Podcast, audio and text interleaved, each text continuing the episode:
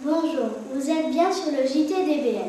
Aujourd'hui, le mercredi 29 mars 2006, nous avons décidé de vous présenter un numéro spécial éclipse. Depuis le début de l'année, nous travaillons sur l'astronomie. Sachez que la première règle pour observer le Soleil est de ne jamais le regarder sans protection. Pour se protéger, nos envoyés spéciaux ont essayé plusieurs solutions. 1. Les lunettes. 2. Le vise-éclipse. 3. Les films pour les objectifs. Euh, déjà, les lunettes euh, sont exprès pour les adultes, pas pour les enfants. C'est trop grand. Déjà, les inconvénients, c'est que euh, les lunettes, elles sont trop écartées. Alors, euh, ça, on a un petit peu de mal à voir. Ce qui est bien, c'est qu'elles ne coûtent pas très cher. Nous allons vous expliquer pourquoi le vis-éclipse est meilleur pour les enfants.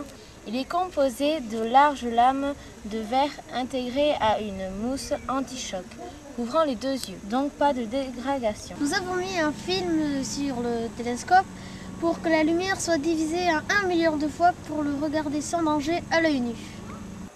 Je vais vous présenter un autre instrument intéressant pour cette observation, le solarscope.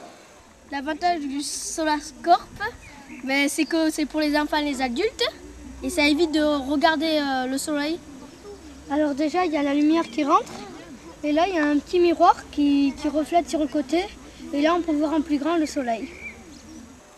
Et puis dans toutes ces observations, n'oubliez pas la beauté des phénomènes. Ceci est surprenant car nous voyons des croissants de soleil en plein jour.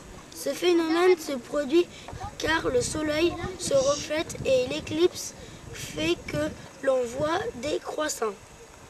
Et en plus, grâce à nos partenaires de la mer, à la PAT et Capastro, vous pouvez suivre en direct au Bénin et en Turquie. Là-bas, l'éclipse est totale. Ouais, petit